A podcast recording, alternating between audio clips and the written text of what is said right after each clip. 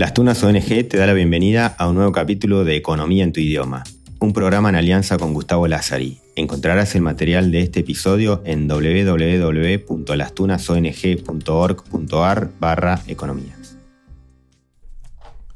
Bueno, vamos a ir ahora. Eh, hasta ahora estuvimos analizando la economía como si estuviera cerrada. Faltan algunos temas, por supuesto, que lo vamos a ir viendo. Pero vamos a empezar a abrir la economía. Es decir, a, a ver cómo es la relación de un país, económicamente hablando, con el resto de los países. Primero hay que entender un concepto que vale para todo, pero lo vamos a usar para comprender lo que es el comercio internacional. Eh, se llama el rol del arbitrador. ¿Qué, ¿Qué, es esto? Vamos a suponer que en un pueblito X el pan cuesta 100 pesos. Pero en otro pueblito, a 20 kilómetros, la gente está dispuesta a pagarlo 1000. Es un ejemplo, ¿no? Vamos a suponer que el costo de transacción es igual a cero. Es decir, llevar el pan de un pueblo a otro no cuesta nada. ¿Ok? No hay fletes, no hay peaje, no hay nada. ¿Qué haría una persona que intenta aumentar? Recuerden siempre, partimos de que estamos en un relativo malestar, necesitamos pasar a un relativo bienestar y nuestras necesidades son mayores que nuestros recursos. Entonces, nuestro incentivo es siempre eh, ganar dinero o hacer acciones que nos reporten más recursos que antes. Entonces, ¿qué haría una persona que, persiguiendo su afán de lucro, decide comprar pan en el pueblito A y venderlo en el pueblito B? Es decir, compra pan a 100 y vende pan a 1000. Él lo hace para ganarse los 900 pesos, porque dijimos los costos de transacción son igual a cero, el costo de realizar intercambio es igual a cero. Entonces va con un billete de 100 al pueblo A en ese pueblo él va a ser un demandante, va a aumentar la demanda del pan en ese pueblito. Y va a ir al pueblo B, donde va a ser un oferente de pan. Compra pan, es demandante, vende pan, es oferente. En el pueblo B, él es oferente, por lo tanto aumenta la oferta de pan. ¿Qué pasa en el pueblo A? Al aumentar la demanda, el precio tiende a subir. En el pueblo B, al aumentar la oferta, el precio tiende a bajar. ¿Ok? En algún momento si lo de abajo sube y lo de arriba baja, en algún momento se igualan. ¿Cuándo va a dejar de hacer esta actividad este muchacho? Cuando los dos precios sean iguales. ¿Dónde van a ser iguales? Y dependiendo el tamaño de los dos mercados. Si es muy grande el tamaño del pueblo A, va a ser más cerca de 100, y si es muy grande el tamaño del pueblo B, va a ser más cerca de 1000. no, es que se van a igualar en 500, no, no, no, es, no es así. Pero ¿qué logró este arbitrador? El arbitrador igualó precios. Entonces, esto aplicado a toda la economía, las personas maximizando su utilidad, comprando y vendiendo, en el fondo llevan a igualar precios. ¿Está? Esto se conoce como la ley de un solo precio. La economía tiende a que los productos tengan un solo precio. No lo tienen siempre, ¿por qué? Porque hay costo de transacción y porque hay cosas nuevas que se van descubriendo y es un proceso muy dinámico. Pero si fueran lo supuestos como lo planteamos, la economía tiende a igualar precios. Entonces, ¿qué pasa en el comercio internacional? vamos a suponer por un momento, acá dijimos pan y con eso quise decir producto homogéneo. Vamos a hacer un producto relativamente homogéneo. No estamos hablando, si hablamos de autos, no hablamos de dos marcas de autos, un altísima gama y un cero gama, no, no es eso.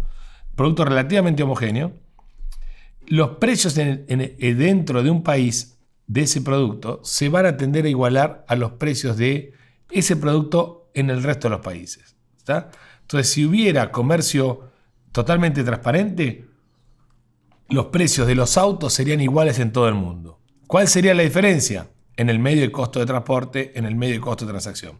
Vamos a suponerlo por un momento igual a cero. Si fueran todos los costos ceros, que no lo son, y ah, después le van a nombrar los costos de transacción son un montón. Y atrás del costo de transacción hay una solución de mercado que trata de bajarlo. Esa es la historia de la humanidad, en, definitiva. Pero si todos los costos de transacción fueran igual a cero, el precio de un auto en Alemania se igualaría al de Argentina. ¿Por qué? Porque si fuera más caro, los alemanes comprarían autos en la Argentina, con lo cual aumenta la demanda en autos en Argentina y bajaría la demanda de autos en Alemania. ¿Ok? O llevarían los autos de Argentina para Alemania, con lo cual aumenta la demanda de Argentina y baja el precio de Alemania porque aumenta la oferta. Bueno, sucedería esto, o tendería a, suceder. ¿Cuáles son los motivos por los cuales personas de un país comercian con personas de otro. Cuando hablamos de comercio internacional, primero entendamos que los países no comercian, los países son países, no son personas. Los que comercian son personas y empresas que viven en distintos países. ¿Por qué una persona argentina compraría algo en Francia? ¿O por qué un francés compraría algo en Estados Unidos? Y un americano compraría algo en, la Argentina. Bueno, hay tres cuestiones. La primera es lo que se llama principio de economicidad. Hay una frase en el libro que ya lo hemos mencionado, La riqueza de las naciones. Adam Smith recurre muchas veces a esta expresión para explicar muchos, ejemplificar y explicar muchos eh, argumentos. Dice, lo que es válido para un jefe de familia, para un padre de familia, difícilmente deje de serlo para un jefe de Estado. Entonces, vamos a tu casa. ¿Qué pasa en tu casa? Yo sugiero en este momento cerrar la puerta y fíjate todo lo que hay adentro de la habitación. Muy probablemente la mayor cantidad de cosas que hay en, tu habitación, puede ser un mueble, una cama, quizás un televisor, parte de tu ropa, no lo hayas fabricado vos. Se lo compraste a otra persona. ¿Por qué? Porque aprovechaste la mejor ventaja que tuvo la otra persona, la ventaja comparativa que tuvo la otra persona respecto a vos, a cómo fabricar esas cosas. Y dentro de tu habitación habrá cosas quizás que hayas hecho vos, pero casi todo lo obtuviste con el producto de tu trabajo. Entonces, eso hacen los países. Aprovechan, las personas de los países, aprovechan las ventajas comparativas de otras personas en otras latitudes. ¿Por qué se dan esas ventajas comparativas? Porque tiene más expertise, porque tiene más tradición, porque tiene más capital, porque lo descubrieron, porque tienen recursos naturales. Entonces, es razonable pensar que un japonés compre alimentos en la Argentina y es razonable pensar que la Argentina compre un producto intensivos en el uso del bien de capital a un japonés, porque los japoneses tienen capitales y los argentinos tenemos alimentos. Y somos expertos cada uno en sus cosas de fabricar. ¿Impide que un argentino fabrique bien de capital? No, de, ninguna, de ninguna manera. ¿Ok? Y posiblemente lo logre y posiblemente después le vendamos bienes capitales a, a, los japoneses y te especializas en algo. Después cuando, si uno analiza, eh, a veces simplificamos esto y decimos exportamos eh, productos agropecuarios, importamos industria. Eso es una tontería atómica como está redactada. Un celular, si lo desarmamos, tenemos bienes adentro, pequeños elementos tecnológicos de distintas partes del mundo. Debe haber 40 países adentro de un celular. Desde que la pantalla es en un lugar, el litio viene de otro lado, los circuitos de otro, el conocimiento de otro. y la realidad es que Ningún país tiene ventaja comparativa en todo. Todos tenemos ventajas relativas en algo, en alguna producción más que en otra. Bueno, primer motivo por el cual hay comercio, el principio de economicidad. Es eh, la intención de las personas de aprovechar eh, la ventaja comparativa de otro, el expertise de otro. En, en este rol del arbitrador, que estaba entre el pueblito A y el pueblito B, si en el medio ponemos una frontera, Vamos a hablar de eso, es comercio internacional. El tipo lo que hizo fue comprar pan y llevarlo de un lado para otro. Fíjense en la Argentina, una venta de un televisor, vamos a suponer, de un salteño a un ciudadano de Tierra del Fuego es comercio local. Pero si cruza el río y lo vende en Bolivia, es comercio internacional. Y sin embargo va a estar mucho más habituado a venderlo a Bolivia por cercanía, por afinidad, por parentesco, por lo que sea, que venderlo en Argentina. Ahora, cuando eh, metemos un país en el medio, agregamos costo de transacción. ¿Cuáles son los costos de transacción? Los dos países tienen dos monedas. La relación entre monedas se llama tipo de cambio. Tenemos el tipo de cambio. ¿Cuál es el segundo costo de transacción? Los dos países tienen políticas arancelarias.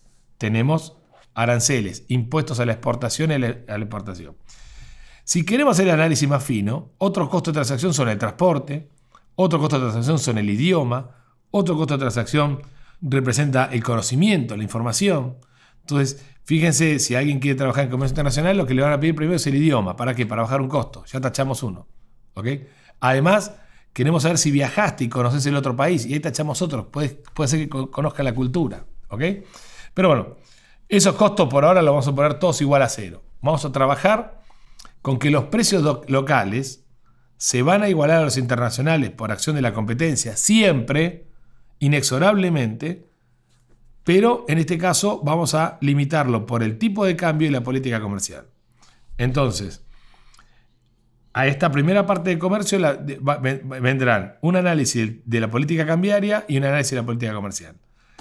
Los, segundos los otros motivos por los cuales los clásicos explicaban que había comercio es que las personas prefieren comerciar antes de obtener los productos por la guerra. Es, más barato. Entonces, los clásicos decían, donde pasan las, mercancías no pasan los ejércitos. el comercio tiene una, el comercio internacional tiene una enorme propensión a eh, expandir la paz en el mundo. Parece una cosa pavota, pero vamos a la microeconomía. Supongamos que estás manejando el auto. Supongamos que en una avenida te cierra otro auto y vos venís nervioso, enojado, qué sé yo, perdió tu equipo de fútbol, el motivo que quieras. Conclusión, te bajás con una bronca terrible y querés insultar a la otra persona. Pero resulta que la otra persona es un cliente o un proveedor. ¿Lo insultás o no lo insultás? Necesariamente se pacifica la situación porque te conviene más mantener la relación de cliente-proveedor que de desahogarte porque te cerraron en una esquina. Y difícilmente, ni loco va a llegar al insulto y mucho menos a, a la violencia física. El comercio promovió la paz. En el mundo, los países que comercian no se pelean. La historia del mundo es. La historia de las guerras tienen antes un origen comercial. Alguien no dejó pasar una mercadería. Y las fronteras se abrieron a cañonazos. hay una estadística muy curiosa, es una pavada, pero es interesante, que los países, eh, no había guerras registradas entre países que tuvieran sucursales de McDonald's. Es una cosa increíble. Todas las guerras que había eh, hace 10 años eran entre países en los cuales en uno no había McDonald's. Es una casualidad, pero, eh, y es una casualidad de color, un datito de color, pero revela cómo el comercio genera vínculos más fuertes que permite evitar conflictos bélicos. Bueno, el tercer motivo por el cual eh, los clásicos decían que se, propiciaba el comercio, era que el comercio emula progreso. Y esto es la, frase de Stuart Mill, y la vamos a aplicar para cosas más eh, actuales. Stuart Mill decía que cuando un viajero inglés llegaba a la India o a la China, lo veía más alto, mejor vestido, más fornido y posiblemente de mayor edad. Es decir, lo veía con progreso. Estoy hablando año 1850. 1850. Y eso motivaba que el inglés o el, hindú o el chino que lo recibía dijera, bueno, yo quiero ese progreso. ¿Cómo se hace? Entonces el comercio promocionaba la idea de progreso. Saquemos eh, este, esta, frase de, Stuart Mill, que no, no, dista de ser de intención racista ni, ni peyorativa. No es eso. Pero ¿cuántas veces tenemos ganas de tener un celular que vimos a un viajero? ¿Cuántas veces te sorprendiste con un cuento de un viajero que te dice en tal país las cosas son de tal manera porque vi que determinado negocio tenía tal cosa? Eso emula progreso. Imaginemos al revés, que todos los países estuvieran, totalmente autárquicos, totalmente cerrados. ¿Ok? El conocimiento del progreso de otros no lo tendríamos. El mejor vehículo del conocimiento es el, comercio. Quizás ahora las redes sociales atajen un poquito eso, pero les puedo asegurar que nada como ver in situ el progreso en otros países para tratar de emularlo y copiarlo. Cierro con un debate. El debate histórico de, la economía y de buena parte de, de, los pensadores económicos es proteccionismo o libre cambio. Por ahora vamos a definirlo. Proteccionismo significa, en el extremo, autarquía, que cada país se satisface, sus necesidades con los recursos, los negocios y el comercio intrapaís. Cero comercio con el exterior, cero comercio con otros países. En el otro extremo está el libre cambio. Cada país tiene apertura total de sus exportaciones e importaciones. ¿Ok? Recordemos, exportar es vender, importar es comprar. Hay que razonarlo de esa manera. Entonces, en el extremo del libre cambio, cualquier persona puede vender a cualquier país lo que quiera, lo que otro país le compre, y cualquier persona puede comprar de un ciudadano de otro país lo que quiera. ¿Ok? La realidad es que el mundo se debate como un péndulo entre momento de la historia que estamos más cerca de las autarquías, con proteccionismo más exacerbados, y momento que estamos relativamente más abiertos. En este momento, el mundo está tendiendo hacia un mayor libre cambio si lo vemos en una serie muy larga. Y van a haber una correlación casi directa. Cada vez que el mundo tiende al proteccionismo y la mayor autarquía, las guerras aumentan y cuando el, mundo tiende al mayor libre cambio, la guerra disminuye. Eso lo vamos a ir viendo paso a paso. Bueno, dijimos entonces que, hablando de comercio internacional, los precios tienden a igualarse siempre por acción del arbitrador. El arbitrador son personas, empresas que tratan de comprar barato para vender caro. ¿Por qué lo hacen? Para tratar de ganar dinero. Ok. En comercio internacional tenemos que esas personas viven en países diferentes que tienen legislaciones diferentes, monedas diferentes. Por lo tanto, agregamos dos costos de transacción de todos los que hay, eh, que son el tipo de cambio, es decir, la relación entre ambas monedas, y la política comercial. Vamos a arrancar por la política comercial. La política comercial puede ser sobre operaciones de compra al exterior, llámese importaciones, comprar al exterior significa importar, o operaciones de venta al exterior, es decir, exportaciones. Los países por lo general tienden a proteger sus productores locales, entonces le imponen un impuesto a las importaciones. Esto se llama aranceles de importación. Vamos a ver después qué efecto genera, pero primero el concepto. El arancel de importación es un impuesto al bien importado. Si compras un, producto en el exterior, en otro país, que vale 100 dólares y el arancel es 20%, lo que te está diciendo que tu costo total va a ser 100 más 20. 100 para el productor externo, para tu proveedor, 20 para el gobierno en materia de impuestos. ¿Por qué es una medida de protección? Porque si una persona que va a comprar un producto en el exterior tiene que pagar 120 en lugar de 100, quiere decir que el productor competitivo de ese producto, es decir, alguien que produzca un producto similar en, la Argentina, puede venderlo hasta 120, que va a estar en un lugar de indiferencia con el bien importado. Supongamos que hablamos siempre de las mismas calidades. Es decir, que nos referimos a, a bien homogéneo. ¿Por qué es una protección? Porque permite al productor local vender más caro de lo que hubiera vendido si se hubiera igualado el precio internacional. Ahora, como el precio internacional es precio internacional más arancel, hay una protección equivalente al arancel eh, para el productor local. ¿Ok? Hasta ahí podemos decir que alguien gana. ¿Quién gana? El productor local. ¿Quién gana también? El Estado, porque recauda dinero. Bueno, vamos a ver los que pierden. ¿Quién pierde? Y pierde el consumidor porque compra 20% más caro. ¿Ok? Entonces acá no es una ganancia, sino una transferencia de valor de los consumidores a los productores locales y al Estado. Ahora, ¿es efectivo el arancel? Bueno, veamos. Hay dos tipos de, de, medir la protección. La protección nominal es la que acabamos de decir. ¿Cuánto aumenta el precio local a un arancel? Eso es lo que nominalmente aparecería como una protección.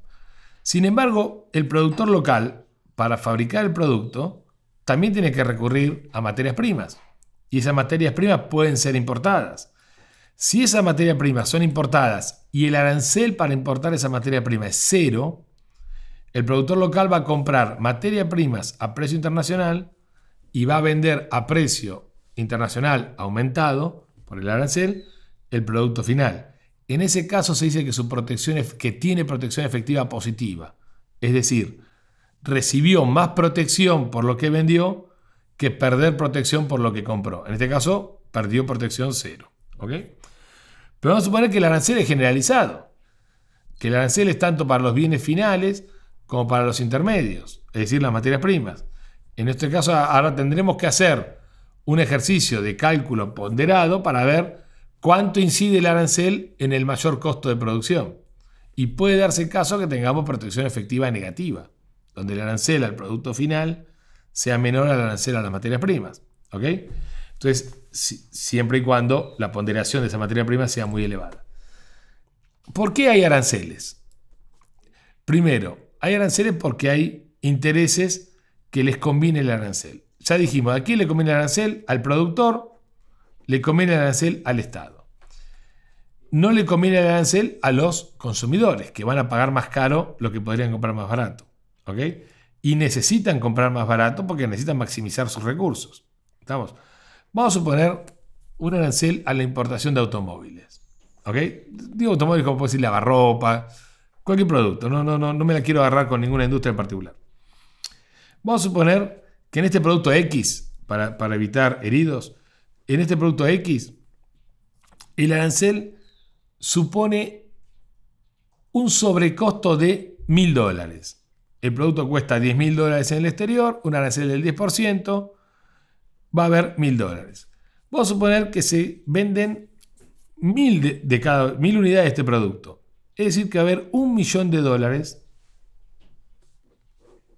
que ¿quién se lo va a llevar? Se lo va a llevar el Estado, porque cobra el arancel, pero va a haber un sobreprecio para el resto de los productos locales, fabricados localmente. ¿Ok? Supongamos que sean otros mil, unidades, serán otro millón de dólares. Es decir, que las, las fábricas se van a repartir entre sí un millón de dólares y el Estado se va a quedar con el millón de dólares de recaudación. ¿Estamos de acuerdo? ¿Quién pagó estos dos millones de dólares? Los, los consumidores que compraron 2.000 productos a 1.000 dólares cada uno más caro. ¿Qué hubieran comprado con esos mil dólares cada uno? No lo sabemos. Entonces acá aparece la falacia esta de lo que se ve y lo que no se ve. ¿Qué vemos en la mayor recaudación? Vemos la protección a, los productores, a los fabricantes. No vemos el costo de los consumidores. ¿Por qué hay aranceles? Porque unir al Estado y los fabricantes para poner un arancel es más barato en términos de costo de transacción que unir a estos 2.000 consumidores que iban a consumir este producto X. Es muy difícil juntar 2.000 personas. Hay mercados donde son 500.000 consumidores o un millón. ¿Cómo juntas un millón de personas para que hagan fuerza y que no pongan arancel? Un millón de personas son 20 canchas de River. Entonces, es muy difícil eso. Entonces, como el costo de transacción de quienes son perjudicados por el arancel es mayor al costo de transacción de los beneficiados, hay más aranceles en el mundo. Esa es la razón por la cual hay aranceles. ¿Le conviene a los países los aranceles? La literatura económica te demuestra que no. Las pérdidas en términos de eficiencia son mayores a las ganancias en términos de protección. Entonces, lo que pierden los consumidores es más que los que ganan los productores. Además, el arancel tiene otro problema. El arancel es, cuando lo colocas, es una de las clásicas medidas que es fácil entrar y es imposible salir. Pero cuando lo colocas vos ves efectos mediatos rápidos. Ves que una fábrica aumenta su nivel de producción y posiblemente aumente la contratación de trabajadores. No vemos, porque no se puede ver, cómo bajó la demanda en otros sectores y cómo bajó la contratación de trabajadores en otros sectores. ¿Ok?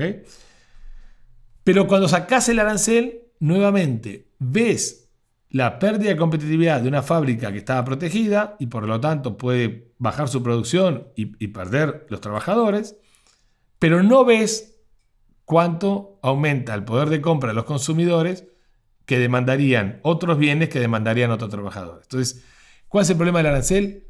Vos ves los beneficios y ves los costos de los, de los directamente involucrados, no ves los efectos sobre terceros. Entonces, para los políticos les cuesta mucho bajar aranceles. La segunda cuestión, como contra el arancel, es que el arancel retrasa el progreso las empresas que, reciben beneficios por arancel no les conviene la competencia. ¿Por qué? Porque tienen un mercado cautivo con los aranceles y su incentivo a mejorar la tecnología es mucho más bajo que si tuvieran competencia. Les pongo un ejemplo histórico. En el año 1905-1910, un, empresario local competía con la empresa más grande de eh, tranvías del mundo. Estoy hablando de la estación Federico Lacroce. Era una persona local, argentina. Eh, el señor tenía la, línea ferroviaria y tenía línea de tranvías. Vino el tranvía inglés, eléctrico. Federico Lacroce lo primero que hizo para competir fue darle mate cocido y chocolate caliente a todos sus clientes en las estaciones, porque él tenía tranvía a caballo. Y la gente no quería viajar en tranvía a caballo. ¿Qué hizo? Rápidamente emuló la competencia y puso tranvía eléctrico. Entonces, después las empresas fueron cambiando de manos, bueno, la historia evolucionó. Pero Eh, ¿A qué voy? Si hubiera tenido la protección por la cual no entraba el inglés, nunca hubiera salido el caballo. Nunca hubiera dado el chocolate caliente ni, el mate cocido a sus clientes. Lo llevó la competencia. ¿Ok? Entonces, es la competencia la que lleva a la motivación para, meter, eh, para eh, incorporar tecnología y bajar los costos.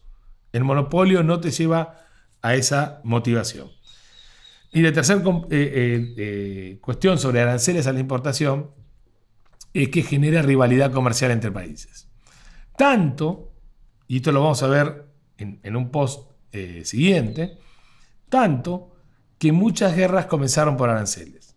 Y tanto que después de la Segunda Guerra Mundial, lo primero que surgió, una de las primeras instituciones fue la Organización Mundial de Comercio para desarancelizar el mundo, ¿ok?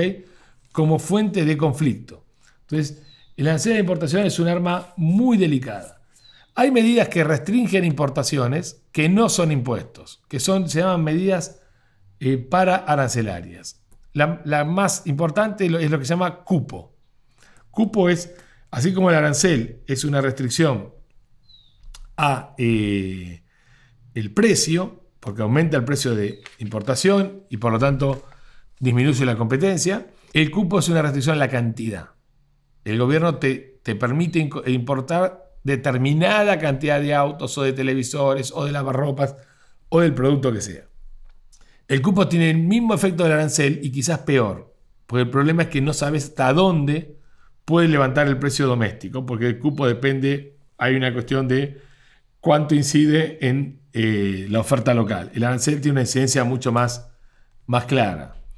Y el cupo es, una medida de, de, restricción de importaciones mucho más castigada internacionalmente que el arancel. Vamos a ir después la parte legal e histórica, lo vamos a ver en otro posteo. Vimos entonces las medidas que restringen importaciones.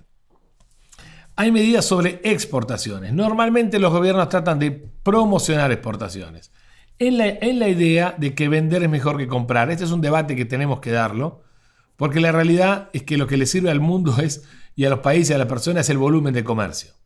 Cuando vemos a, los países como personas, llegamos a la conclusión que es mejor vender que, que, eh, vender que comprar, así nos queda algo, esa, esa forma.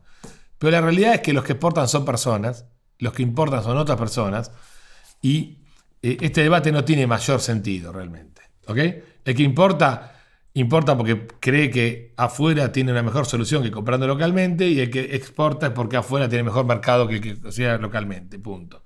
Pero los gobiernos eh, intentan siempre eh, favorecer exportaciones a través de subsidios, de créditos blandos, en la intención de que se logren más ventas externas. Fenómeno. Hay países que establecen impuestos a la exportación. Es realmente una minoría. Hay muy pocos países que lo hacen. En el mundo no se contabilizan más de 10 países que graban con impuestos sus exportaciones. ¿Por qué lo hacen? Vamos acá a tratar de entender la lógica. En Argentina se conoce esto como retención a la exportación. Y vamos a ver por qué. Entendemos primero un concepto, el concepto de commodity. En el, en el comercio internacional, un commodity es un producto relativamente homogéneo cuyo precio viene dado por el mercado internacional. Esto es, ningún comprador y ningún vendedor individualmente influyen en el precio del producto. Son todos tan chiquitos, individualmente considerados, que ninguno influye en el precio del commodity. Entonces, es casi un mercado de competencia plena, donde hay muchos compradores y muchos vendedores. Vamos a suponer que yo que me dedico a sembrar trigo y tengo 40 hectáreas para sembrar trigo. Y mañana digo, ¿saben qué? Me enojé con el planeta y no voy a fabricar nada de trigo. El precio se mueve cero. Mi decisión es cero. ¿Ok? Todos individualmente influyen poco. Y el producto es relativamente homogéneo. Vamos a suponer que me dedico a fabricar autos de altísima gama. Y digo mañana, y hago 10 autos por año. Nada, pero es altísima gama la gama más alta que quieran. Ferrari es un nada, un cachivache al lado de mi auto. Y digo mañana, ¿saben qué? Por dos años me voy a dedicar a las vacaciones, no voy a trabajar y le declaro la guerra al mundo, no me importa nada. El precio de esos autos va a subir. Porque aún siendo chiquito, mi incidencia en ese mercado, que no es un commodity, porque es un producto muy específico, es altísima. ¿Está claro? Entonces, commodity es un producto homogéneo con precio dado internacionalmente. Los otros bienes son, los bienes industriales, por lo general, casi todos industriales, son bienes con algún grado de especialización. Entonces, las decisiones de compradores y vendedores influyen en los precios. ¿Ok? ¿Por qué digo esto? Porque muchos bienes primarios son commodities. No me quiero meter en debate de ingeniero agrónomo, porque no lo soy, pero podemos decir que el trigo es más o menos un commodity. Podemos decir que el petróleo es más o menos un commodity, si bien son bien diferentes todos los trigos y todos los petróleos. Podemos decir que la soja es un commodity. ¿Ok? Hay un mercado internacional, allí se fija el precio, individualmente nadie influye, y que la soja venga del campo mío o del tuyo, bueno, ahora que está... Fíjense que este concepto lo refuerza todo lo que es la agricultura orgánica y no orgánica, porque algunos trata de diferenciar de alguna manera eh, con algún atributo sobre su producción, a ver si logra un poquito mejor precio. ¿ok? Fenómeno. Cuando ponemos un impuesto sobre un bien diferenciado, vamos a suponer un auto de alta gama, vamos a suponer que el Estado alemán dice vamos a agarrar las marcas de autos y le ponemos un impuesto, el fabricante puede decir, mira, te voy a cobrar este precio más el impuesto. Va a tratar de trasladarlo y va a tener algún poder de traslado. Nunca la traslación es plena, pero va a tener algún poder de traslado. Cuando te ponen un impuesto sobre la exportación de un commodity, el comprador externo va a decir, mira, a mí no me importa si Argentina le puso un impuesto al trigo. Yo compro trigo a precio internacional. Si no lo puede proveer Argentina, que lo provea Hungría, que lo provea Polonia, que lo provea Brasil, que lo provea México, Estados Unidos, no sé, algún otro exportador, Australia, Nueva Zelanda, algún otro exportador de trigo. ¿Ok? Porque el producto es, eh, homogéneo y el precio viene dado. Con lo cual, un impuesto a la exportación de un commodity no se traslada. El precio sigue siendo el mismo. Por lo tanto, se retiene del precio internacional el porcentaje del impuesto. Por eso se llama retención. El impuesto en Argentina sobre las exportaciones se llaman retenciones. ¿ok? Por lo general es sobre producto de origen agropecuario. Entonces, vamos a empezar a usar ya los elementos de economía que tenemos. Tenemos para vender una tonelada de trigo que vale 100 dólares y lo podemos vender en el mercado local a los molineros locales o lo podemos vender en el mercado internacional a molineros de otros países. ¿Estamos bien? El gobierno pone una retención del 20%. En el momento 1, si lo vendés en el mercado internacional, el gobierno te va a decir, mira, 100 dólares es el precio, menos 20, que nos quedamos nosotros en concepto de impuesto, se queda el gobierno en concepto de impuesto, tu precio es 80. ¿Qué haría un productor local? En el momento, esto arranca esto a las 12 de la noche de un determinado día. A las 12.01, el camión, en lugar de mandarlo al puerto, lo manda a la molienda local, donde el precio es igual al, mercado, al precio internacional. Va a aumentar la oferta en la molienda local, por lo tanto el precio va a bajar. ¿Hasta dónde va a bajar? Hasta retención menos arancel. Porque si bajara más, si bajara a 70 dólares, te va a convenir exportarlo. El camión, en lugar de ir al, molino, va a ir al barco. ¿Estamos de acuerdo? Entonces, primera conclusión, un impuesto a la exportación retrae, reduce el ingreso del exportador. Acá supusimos que era el productor, en realidad hay empresas exportadoras, pero trasladan al productor. Reduce el, precio del importador y por lo tanto se traslada, se reduce el precio local de ese producto. ¿Qué tenemos? Que, estos productos sirven para hacer alimentos. Si bajamos el costo de producción de alimentos, en este caso bajé el precio del trigo, con lo cual, con lo cual moler trigo para hacer fideos o pan es más barato, si bajamos el precio de los alimentos y los mercados son competitivos, es decir, que no hay un monopolista, pues si hubiese un monopolista se guarda toda esa rentabilidad, el mercado es relativamente competitivo, las empresas van a pujar con eh, menores precios para ganar más mercado. Por lo tanto, baja el precio de los alimentos. Y fíjate cómo la economía es un sistema de vasos comunicantes. ¿eh? pusimos un impuesto a un producto que se exportaba, que se iba para afuera, y terminamos bajando el precio local de los alimentos. Si los trabajadores dedican la mayor, o los, asalariados dedican la mayor parte de su ingreso a, consumir alimentos, una baja en el precio de los alimentos quiere decir que aumenta el salario real. ¿Qué es el salario real? El salario nominal dividido los precios relevantes, en este caso los alimentos. ¿Ok? Y acá tenemos, wow, eureka, descubrimos la, fórmula de la, de la felicidad. Ponemos un impuesto a la exportación, bajamos el precio local de esa mercadería porque ese impuesto se retiene, bajamos los costos de producir alimentos, baja el precio de los alimentos, ergo sube el salario real. Y tanto lío, al final el salario real se aumentaba con impuestos. La vida es una película, no es una foto. Esto es en el momento cero. En el momento uno, los productores van a decir, no puedo producir 80. ¿Para qué voy a producir 80 si en el mundo vale 100? Voy a producir otro producto que no tenga retenciones. ¿Ok? Con lo cual, baja la oferta de ese producto, por lo tanto, posiblemente no haya exportaciones y el precio local va a tender a subir por falta de mercadería. Esto no pasa en un año, no pasa en dos, capaz que pasa en 10. En la, en década del 2000 al, 2000 al 2014, Argentina perdió 12 millones de cabezas de vacas y, subió el precio de la carne. Entonces, esto pasa en, el uso excesivo de este tema. ¿Cuál es el problema de las retenciones? Primero, la retención genera un gran ganador, que es el gobierno, recauda muchos dólares por esto. Genera un gran perdedor, el sector agropecuario, que pierde rentabilidad. Si pierde rentabilidad, pierde capitalización más adelante va a comprar menos máquinas, menos fertilizantes, menos tecnología.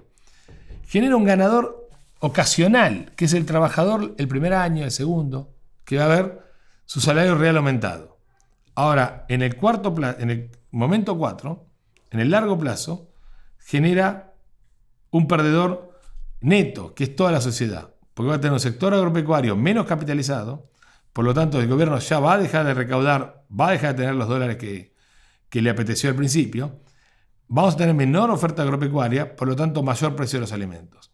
Con el agravante que vamos a tener un periodo de X años de descapitalización y menor eh, incorporación de bienes de capital, por lo tanto menores salarios reales. Entonces, la medida inicial que pretendía ser beneficiosa termina siendo altamente perjudicial.